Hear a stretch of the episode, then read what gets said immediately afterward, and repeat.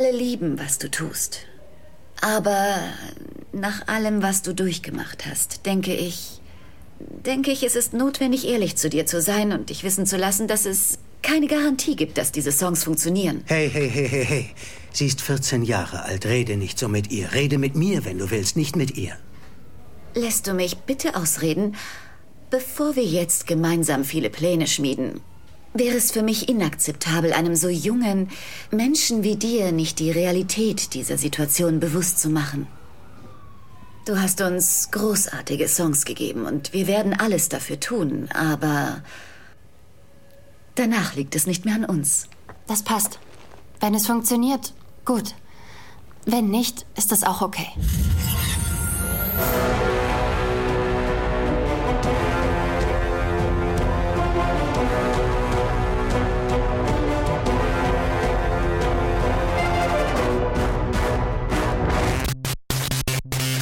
Hallöchen und herzlich willkommen zu den Reviews diese Woche. Ich bin der Johannes und ich habe den Luke bei mir. Hallo, hallo. Eigentlich bin ich ja nicht bei dir. Ich bin ja nur also, äh, ja, also zugeschaltet. Im, Im Gedanken, im Gedanken bei mir. und wir reden über Vox Lux, Vox Lux. Ich glaube, man kann Vox Lux sagen, weil hier äh, Latein und so. Ja, genau, also so Latein äh, ausgesprochen. Vox Lux. Ein Film von Brady Corb Corbett? Corbett, so.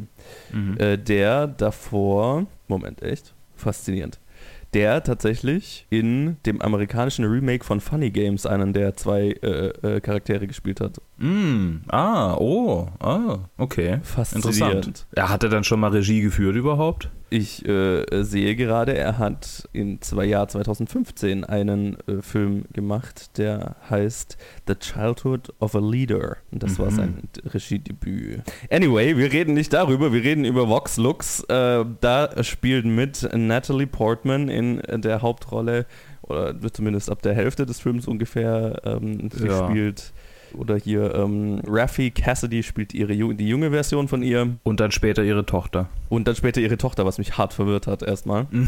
Aber irgendwie fand ich es dann auch äh, poetisch, so dass sie dann immer mit ihrem jüngeren Selbst geredet hat. Ja, äh, sie spielt eine, eine, eine junge Frau, die als Kind eine, eine Tragödie überlebt. Ich will gar nicht genau sagen, was es ist, oder? Weil ich, ich, ich wusste es nicht und das war ziemlich überraschend, sage ich jetzt ja. mal. Ja. Ähm, auf jeden Fall erlebt sie halt eine Tragödie als Kind, ähm, was sehr traumatisch ist und ähm, nutzt es dann aber, um erstmal halt für das Gedenk, die Gedenkveranstaltung quasi einen Song zu schreiben und das launcht sie dann in eine Popstar-Karriere und dann geht's, ja. geht's darum und das Leben und was das Trauma mit ihr gemacht hat und wie, ja, mhm. wie sie dann als Erwachsene damit umgeht und die Leute um sie herum und so weiter. Es ich, hat keine so klassisch klar, klare Story, die man jetzt einfach so erzählen könnte, sage ich mal. Ja. Ja, ist mehr ein, ein kunstvolles Drama, sage ich mal. Mhm. Luke, wie hat dir denn Vox Lux gefallen? Du hast ihn jetzt schon also, vor einer Weile gesehen, oder? Ja, ich habe eine Sneak Preview gesehen vor drei Wochen, glaube ich. Mhm. Und er war in der Sneak Preview, äh, wie ich das auch erwartet hätte, wenn ich gewusst hätte, dass er kommt im Voraus, ähm, äh, sehr verhasst. das kann ich mir vorstellen. Also die. Leute haben den äh, ziemlich, äh, ziemlich ab, äh, abge, abgeschmettert. Mhm. Also es gibt ja immer so ein, so ein äh, Rating dann in der Facebook-Gruppe das man machen kann. Ja.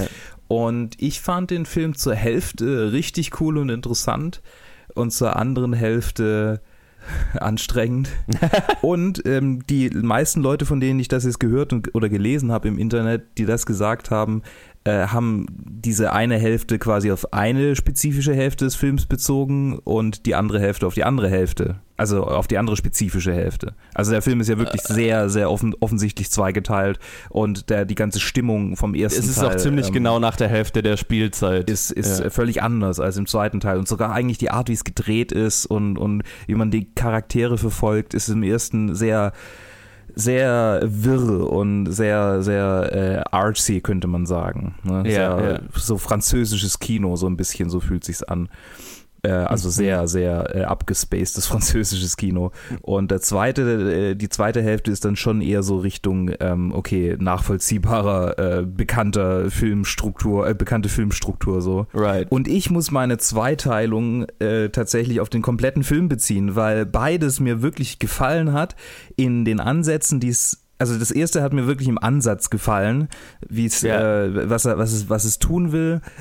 Und das zweite hat mir dann so einfach in der, ich weiß nicht, das war, das war dann, ich wollte es einfach zu Ende angucken. Und ähm, ich hatte Spaß damit, wie sehr Natalie Portman ihre Performance äh, genossen hat. Boah, so gut, ja. Die schon sehr, sehr over the top war. Ja, Und ich weiß, es gibt sehr zweigeteilte Meinungen über Natalie Portman, aber ich mag sie.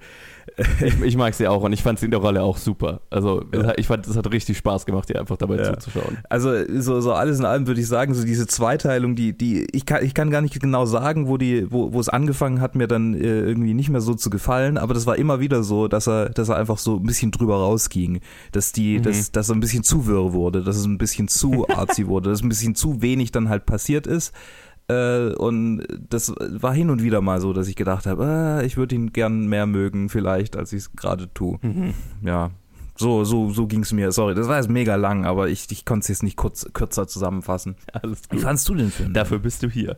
Äh, ich, ich, fand ihn, ich fand ihn tatsächlich ziemlich gut. Also ich bin lustigerweise, also jetzt wo du sagst, es macht total Sinn, dass Leute sagen, äh, ich fand die eine Hälfte kacke und die andere Hälfte so gut oder Mhm. ähm, ja, dass, dass man irgendwie seine Meinung sehr an diesen zwei Hälften festmachen kann. Geht mir Ja. tatsächlich gar nicht so. Mir haben beide Hälften ziemlich gut gefallen. Mhm. Ich glaube, ich hatte, ich hatte eher so erstmal, als der Film dann vorbei war, hatte ich dann irgendwann so das Gefühl, ha, okay, das war's. Ja. Und da waren dann schon zwei Stunden rum und also das kam mir jetzt nicht vor wie zwei Stunden, aber so, ne, also der Film lässt sich sehr viel Zeit mit, mit bestimmten Szenen und vor allem halt im zweiten Teil, wo es dann um die erwachsene Celeste heißt sie, geht. Ja. Ähm, das sind nicht so viele Szenen, das sind, aber das ist halt trotzdem eine Stunde lang. Ja. Aber es ist dann halt plötzlich vorbei. Aber je mehr ich darüber nachgedacht habe über den Film dann so hinterher, desto, desto besser hat mir auch das gefallen, weil es halt irgendwie, es ist halt dann nicht so, was ich vorhin gemeint habe, es hat keine so geradlinige Story oder so eine klassische Struktur, sondern es ist halt mehr so ein, also gerade der zweite Teil ist halt so, du erlebst halt den, das hat mich so ein bisschen an, an äh, äh, lustigerweise an äh, äh, Steve Jobs, den Film Steve Jobs erinnert Den habe ich nicht gesehen, leider. von Aaron Sorkin geschrieben und Danny Boyle in der Regie, weil äh, der Film besteht nur aus drei, wenn ich mich recht erinnere, drei längeren Szenen, die immer kurz vor einer dieser äh, Apple Launch Präsentationen spielen, bevor er Oh. irgendeine Präsentation halten muss. Und Das ist ja es, es, springt, es springt halt in drei Dekaden, sage ich mal. Es springt dann immer so zehn Jahre nach vorne oder so. Mhm. Äh, der gesamte filmische Stil ändert sich und wir verbringen einfach einen weiteren, einen, weitere, einen weiteren Moment, bevor er auf die Bühne muss und äh, erfahren halt viel über sein Leben und die Charaktere um ihn herum und so weiter.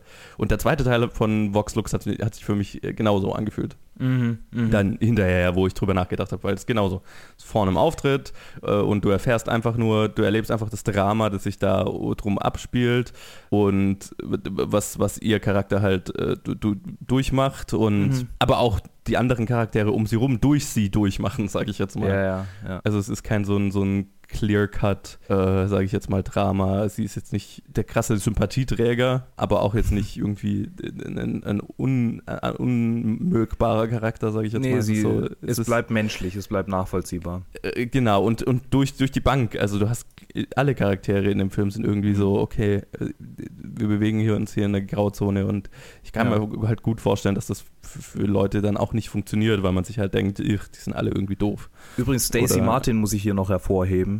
Ja. Äh, der, deren äh, sehr, sehr subtile Performances äh, mir schon immer gefallen haben. Und äh, wenn wir dann bei Lars von Trier mal so weit sind, dann wirst du auch eine äh, ja, völlig andere Stacey Martin kennenlernen. Okay. Also in welchem seiner Filme hat sie denn mitgespielt? in Nymphomaniac. Ja, ich, ich, ich war dann hinterher fasziniert, weil sie kam mir so ein bisschen bekannt vor, aber ich hatte jetzt auf, ein, auf, ein, erst auf Anhieb jetzt nicht ne, einen Film im Kopf und dann habe ich nachgeschaut und fuck, die waren so viel, was ich gesehen habe. Ja. Ja, ja, die war schon immer irgendwie, also nicht schon immer, aber ist schon, ist schon eine ganze Weile da und erst bei Nymphomaniac habe ich sie so wirklich dann wahrgenommen, weil sie da halt im ersten Teil die Hauptrolle spielt. Mhm. Naja, äh, ich wollte jetzt gar nicht zu sehr, also ich, ich fand nur, sie hat, sie hat in diesem Film wieder sehr, sehr subtil und sehr, also äh, manchmal sogar nicht zu subtil, aber halt so, ja, es ist also einfach, Sie war Sympathieträgerin dann im zweiten Teil vor allem. Dieses beinahe schon Schicksal der stillen Beschützerin äh, des, des Megastars anfangs Ja. des Opfers und später des Megastars, Ja, ja. äh, das quasi Opfer bleibt, äh, ist, schon, ist schon eine starke Rolle einfach auch. Ist eine starke Rolle und sie macht viel draus, ohne dass sie so viel Screentime hat, sage ich jetzt mal. Hm. Es ist, es, ist ein, es ist kein einfacher Film, sage ich jetzt mal. Nö. Das ist Auf einer, auf den muss man sich, glaube ich, einlassen können und der ist definitiv sehr artsy. Mhm. Ich dann lustigerweise weniger artsy, als, als ich erwartet hatte, einfach weil ich so viel gehört habe darüber, wie artsy er ist. Ja. Habe ich so hier den, die volle Kunstfilmladung erwartet. Das, das ist er jetzt nicht, aber schon, schon, also vor allem, wenn, er, wenn der Film halt quasi mit einem Abspann anfängt und dann. Aha. Oh mein Gott. Ich habe Hm? gerade in der Trivia gesehen, dass der, der, ähm, der Raum, in dem sie ihren, ihren, ihren kleinen Zusammenbruch hat am Ende, Ja, ja. der Umkleideraum, das ist die Location, in der Black Swan äh, gedreht wurde. In dem No Umkleideraum shit. hat sie äh, auch in Black Swan einen Breakdown. Das ist, das ist Meta auf einem ganz anderen Level. Der ganze Film ist so ein bisschen so, so ein bisschen, will sich, will, wird sich gern Meta machen, als er vielleicht ist. Also allein schon dadurch, dass sie halt Celeste heißt, ne? Also so Ja, äh, quasi die, ja. So hier, der, der kommt da ja schon auch was Religiöses mit rein. Voll. Ich glaube auch, dass der Film halt, also der, der, der, die Tagline dieses Films ist auch a 21st Century Portrait. Das ist dann, glaube ich, eher so die Richtung, wo ich, wo ich mir dann denke, okay, das ist, jetzt glaubt der Film, glaube ich, ein bisschen mehr zu sein, als er vielleicht ist. Ähm, Ja, ich meine, der packt schon viel rein, was so, was so die, ähm, das 21. Jahrhundert dominiert hat. 100 Prozent. Und das ist auch, was mir tatsächlich sehr gut gefallen hat. Und auch, dass er, dass es nicht so Antworten liefert, ne? Oder dass es gar nicht so viel versucht zu erklären. Das gerade Mhm. im zweiten Teil, da gibt es dann einen Vorfall, der in, in einem ganz anderen Land stattfindet, der einen Einfluss auf Celeste hat, aber es wird nie erklärt oder nie aufgelöst oder nie, also es wird nicht so viel damit gemacht und das Die Frage ist, ob da viel damit gemacht werden muss, weil es ist ja nicht ihre. äh, eig- Ich finde es eigentlich gut, dass nichts damit gemacht wird. Ich auch, ich auch, ja. Weil, weil es ist ja nicht mehr ihre, äh, ihr Ding. Ja. Also es ähnelt quasi ihrem traumatischen Erlebnis. Und dadurch, dass sie, dass sie ihr traumatisches Erlebnis nie wirklich verarbeitet hat und allerhöchstens halt irgendwie durch ihre Musik versucht hat auszudrücken, aber die halt immer seelenloser und lebloser wurde, macht es doch Ja. absolut Sinn, dass sie sich gar nicht damit beschäftigen will, was da passiert ist. Einfach weil, weil, weil sie quasi an einem ganz völlig anderen Punkt jetzt ist und weil sie, weil sie Angst hat, die Traumata aufzubrechen. Total. Und das, ja, gerade gerade, dass das eben wieder dann diese ganzen Fragen über ihr Erlebnis und so weiter wieder aufwirft, das ist ja das Interessante, Mhm. ähm, was diesen Zeitsprung ja auch spannend macht, dass man einfach sieht, was weil dieses Ereignis, was sie halt erlebt hat am Anfang vom Film, ist das, was sich halt durch den ganzen Film zieht. Das färbt alles. Alles, was wir sehen, alles, was wir hören und halt auch krass ihren Charakter und ihr, ihren Karrierestart, der quasi dadurch ermöglicht wurde, sozusagen das macht den Zeitsprung dann so interessant, einfach zu sehen, wie, wie, das, wie sich das entwickelt hat. Aber ich glaube, da steckt auch noch viel mehr drin und da hätte ich auch irgendwie Bock, den Film nochmal anzuschauen und einfach mehr drüber nachzudenken, was damit ausgedrückt, naja, was ich glaube, ich würde ihn mir nicht nochmal angucken wollen. Ah, vielleicht in, in ein, zwei Jahren oder so. Mhm. Also jetzt nicht auf Anhieb, sage ich jetzt mal. Mhm. Einfach weil er schon lang ist, auch wenn es Ja. sich nicht unbedingt so anfühlt. Aber ja, einfach, einfach, weil ich glaube, da steckt, da steckt schon viel, kann man viel ruminterpretieren, wenn man möchte in diesem Film. Das ist vielleicht auch was, was sie ein bisschen prätentiös wirken lassen könnte auf einige Leute. Äh, Mann. Ich meine. wirken lassen äh, könnte, ist vielleicht ein bisschen, er ist schon ganz schön prätentiös. Er, er, er hat schon, er hat schon einen, einen stark prätentiösen Streak, sage ich jetzt mal. Wie gesagt, gerade das, die Tagline A 21st Century Portrait ist schon, Ja. ist schon ballsy, das zu sagen, hey, das ist, womit wir hier hinwollen. Ja, überhaupt sowas, sowas ins Kino zu bringen, finde ich an sich schon ganz schön ballsy, weil es halt nicht gut performen wird. Ja? Weil, Nee. äh, weil die Leute ihn großteilig einfach, also weil er halt umstritten sein wird, wie er ja, wie sich ja gezeigt hat. Aber gerade das äh, das finde ich ja gut. Also ja- ich, ich mag das, wenn, wenn ein Mhm. Film nicht versucht. Äh, ne, ich ich, ich habe auch immer so irgendwie die Tendenz, gerade wenn so Horrorfilme rauskommen wie The, The Witch oder Hereditary oder sowas, die, die so, so krass spalten. Ne? Mhm. ähm, tendiere ich immer dazu, dass selbst je nachdem, wie gut der Film jetzt für mich funktioniert, ich habe da immer einen riesen Respekt vor, weil einfach nicht versucht wird, safe, einen safen Film zu machen. Und das, das mochte ich hier auch. Mhm. Auf sowas stehe ich einfach. Ja. Und Ja, das kann ich sehen. in, in, in dem Sinn, also ich, ich, ich kann den Film guten Gewissens empfehlen. Ich würde auch empfehlen, den im Kino anzuschauen, weil er ist auch visuell einfach Mhm. geil gemacht. Ja, vor allem die Endsequenz ist, die muss man Ja. im Kino eigentlich sehen. Außerhalb vom Kino macht die keinen Spaß. Ja, eben. Deswegen, also ich, ich kann den Film wirklich, wirklich empfehlen. Aber naja, wie gesagt, also ich, ich hoffe, ihr habt aus dem Review rausgehört.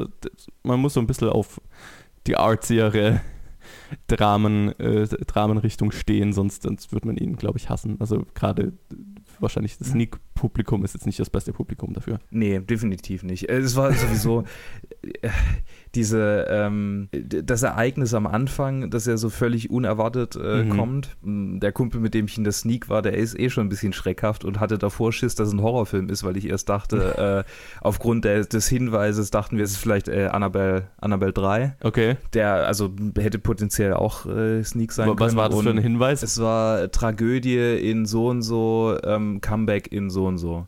Also Tragödie in 2001, Comeback in 2019.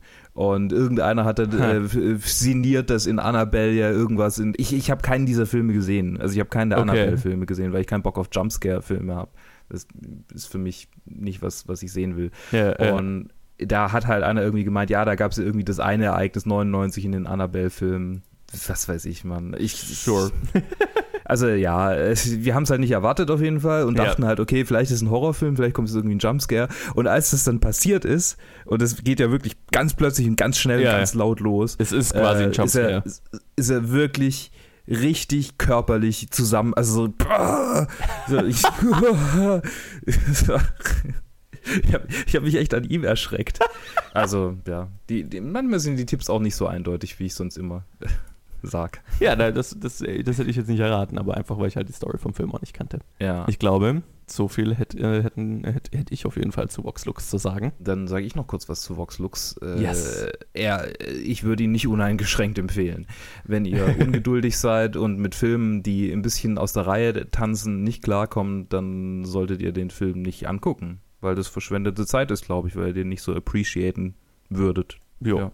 Genau, aber sonst, also ich, Punkt. ich, ich mochte, ja, Punkt, genau, das war's. Also ich mochte ihn auch, äh, erstmal was Interessantes, Neues gewesen. Es war mal nett, irgendwie einen Film gut zu bewerten, während die ganzen Leute ihn schlecht bewertet haben in der Sneak-Gruppe, weil es normalerweise Mhm. andersrum ist.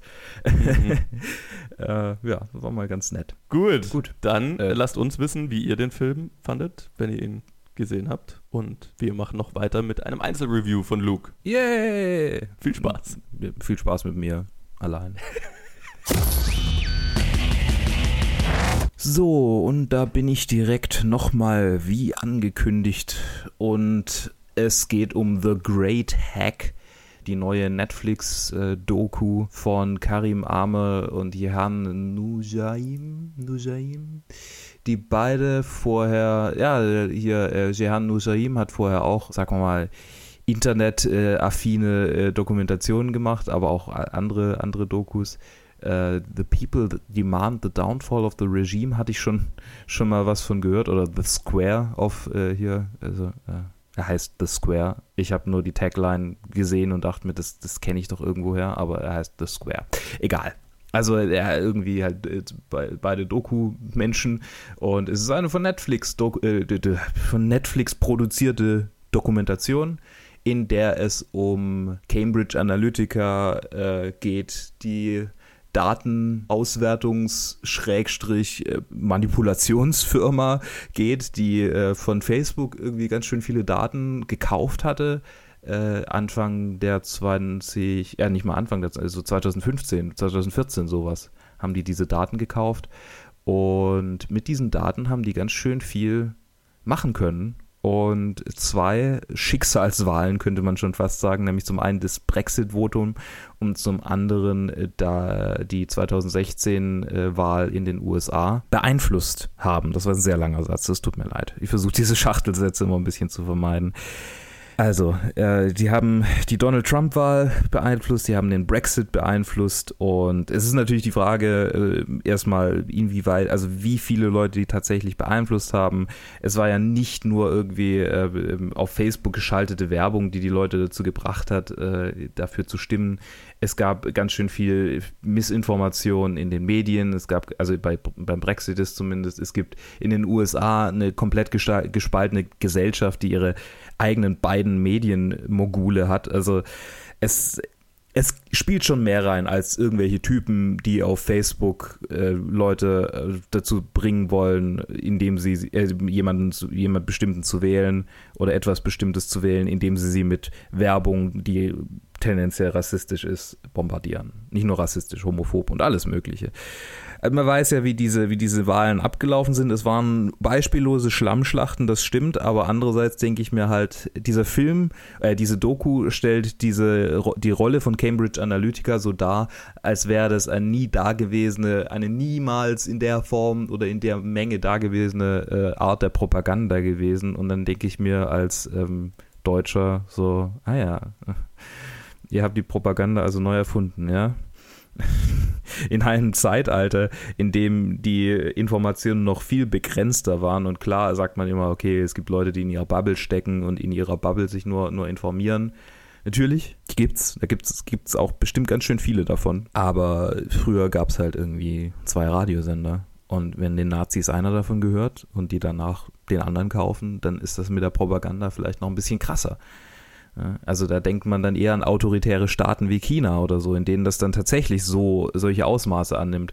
Und in einer Welt, in der man durchaus Leute manipulieren kann, aber ihre grundsätzliche Meinung ja trotzdem was zählt und Leute, die eine dezidierte Meinung haben, diese auch vertreten, würde ich sagen, dass eine solche Propaganda niemals so eine große Rolle einnehmen kann, wie das in anderen Ländern und zu anderen Zeiten der Fall ist und war das schon mal als Vorrede zu irgendwie meiner Meinung zu dieser ganzen Cambridge Analytica Sache. Auf der anderen Seite ist es ein absoluter Skandal, dass Facebook so mit unseren Daten umgeht. Und natürlich war es irgendwie allen klar und alle wussten irgendwie schon so, ah, ja, hier Facebook hat ja Datenschutz und so. Und trotzdem waren alle auf Facebook.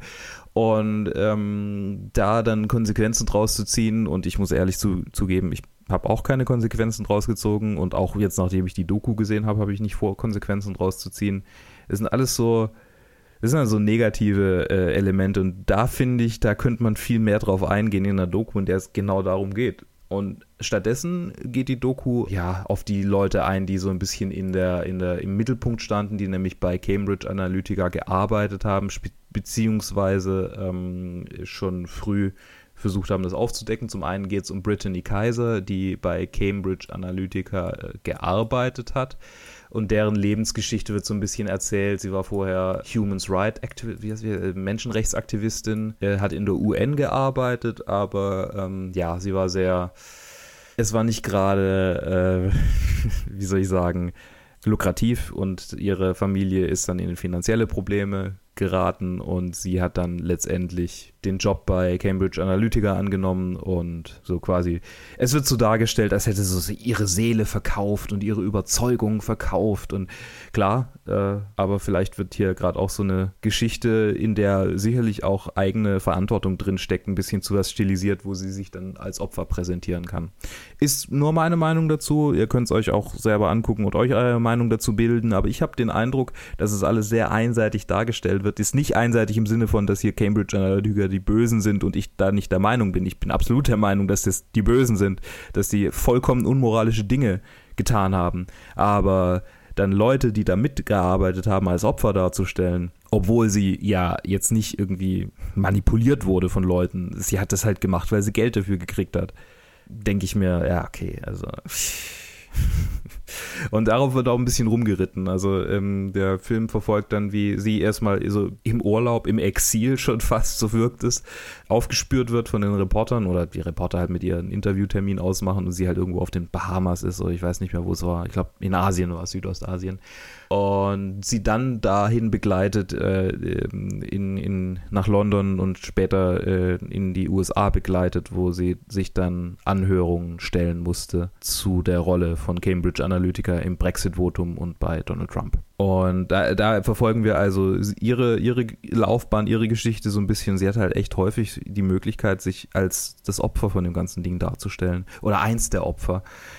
Ja, vielleicht sehe ich das zu einseitig, aber das ist so die Stimme, die wir hören, ähm, äh, am meisten hören. Dann wird noch David Carroll ähm, interviewt und äh, kommt zu Wort. David Carroll ist ein Professor an der New Yorker Parsons School of Design und er hat da schon relativ früh, äh, ich glaube so, das war seine Rolle bei dem ganzen Ding. Ich habe den Film vorgestern erst gesehen und ich habe schon wieder vergessen, was er eigentlich gemacht hat. Ich glaube, er hat darauf hingewiesen, dass Cambridge Analytica da, äh, ja, Schindluder treibt, wie man so schön sagt, mit den Daten.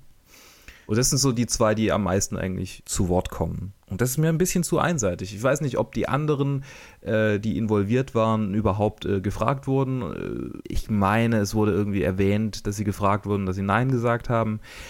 Trotzdem ist es halt mega einseitig und an sich eigentlich schon ein Stück weit ein bisschen Propaganda, weil es halt ja, weil es halt diese, diese ganze, diese ganze Wahl, diese, diese ganzen Wahlen darauf herunterbrechen will, dass sie manipuliert wurden von Cambridge Analytica. Und ja, wie schon eingangs gesagt, so, so skandalös das auch ist und so sehr man das auch kritisieren sollte und muss, desto weniger glaube ich, dass es so eine wahnsinnig große Rolle gespielt hat. Ich glaube es wirklich nicht.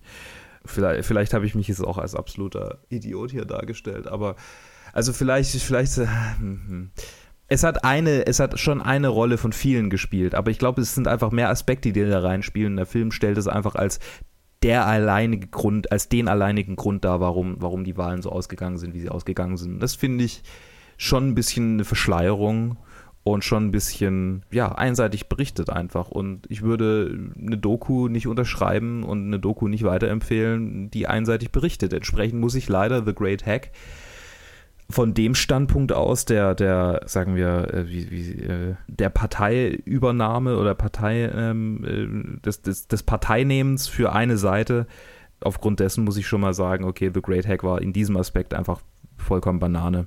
Die andere Seite von diesen Dokus ist ja immer, dass sie unterhaltsam zu gucken sind. Das haben diese Netflix-Dokus, einige, die auf Netflix äh, veröffentlicht wurden, schon so an sich. Ich denke da an Icarus, ich denke an äh, diese, diese Scientology-Doku, die Doku in der Holy Hell, ähm, also die Scientology-Doku heißt Scientology and the Prison of Belief, dann gibt es noch Holy Hell, alles so, oder, oder auch die Trump-Dokus äh, oder ähm, die Doku über Roger Stone. Es gibt ganz schön viele Dokus, die so auch so ein bisschen so Gotcha-Journalismus haben und die, The Great Hack will in diese Kerbe schlagen. Und dummerweise ist The Great Hack auch nicht sonderlich unterhaltsam die Leute, die zu Wort kommen, ist es alles so, ja, es ist schon interessant irgendwie auf einer gewissen Ebene, aber mein Gott, als jemand, der in seinem Job meistens am Bürotisch hockt und halt irgendwelche Sachen macht, ist es so, ja, ich will in einer Doku irgendwie was Interessanteres sehen als etwas, was ich gefühlt tagtäglich tue. Klar, haben die einen interessanteren Job als ich, was, was so, oder hatten die einen interessanteren Job. Einfach was so das angeht, was man mit diesen Daten machen kann und wie viel Einfluss man auf Leute nehmen kann. Aber auf der anderen Seite sitzen sie halt die ganze Zeit vorm Computer und schauen sich an, was die anderen erzählen, die verstrickt waren. Keine Ahnung. Also ich finde es ein bisschen albern und ja, mir hat es halt einfach nicht so nicht so zugesagt. Ja, The Great Hack äh, kann ich nicht, nicht wirklich weiterempfehlen. Tut mir leid. Auch wenn es eine Netflix-Doku ist, wenn ihr es wirklich alle Netflix-Dokus angeguckt habt, die interessant sind für euch und jetzt denkt ihr euch, gucke ich mal doch The Great Hack an kann man schon machen, aber ich würde es nicht so, so empfehlen, dass, dass ich es sagen würde, ah, alles stehen und liegen lassen, diese Doku ansehen. Genau, das war's zu Great Hack. Ich beende damit jetzt diese Review, äh, diesen Review-Blog. Äh, diese Woche haben wir leider auch wieder ein bisschen weniger. Die Sommerpause hat sich bei uns schon relativ früh jetzt hier äh, gezeigt. So in den nächsten Wochen kommt halt auch noch nicht so wahnsinnig viel Gutes raus. Demnächst kommt der neue Tarantino-Film raus, auf den freue ich mich, aber sonst habe ich gerade auch irgendwie nichts auf dem Schirm was Neues kommt. Äh, ja, bisschen schade, aber es ist halt das Sommerloch. Ne? Was willst du machen? Wenn was Interessantes bei Netflix kommt, gucke ich mir das bestimmt auch an und kann ja dann wieder drüber reden. Und der Joe natürlich auch. So, genau. Damit sage ich äh, vielen Dank fürs Zuhören. Äh, liked uns, kommentiert uns. Äh, ihr könnt uns auch folgen auf Facebook, Twitter, Instagram, auf YouTube und Soundcloud sowie auf Spotify oder wo auch immer ihr uns gerade hört. Könnt ihr uns gerne eine gute Bewertung da lassen, uns schreiben. Ihr könnt uns auch sagen, wie ihr The Great Hack fandet. Fandet ihr es auch so einseitig wie ich oder bin ich, liege ich völlig falsch und der Film ist hochgradig differenziert? Wer weiß, vielleicht habe ich auch eine sehr einseitige Wahrnehmung.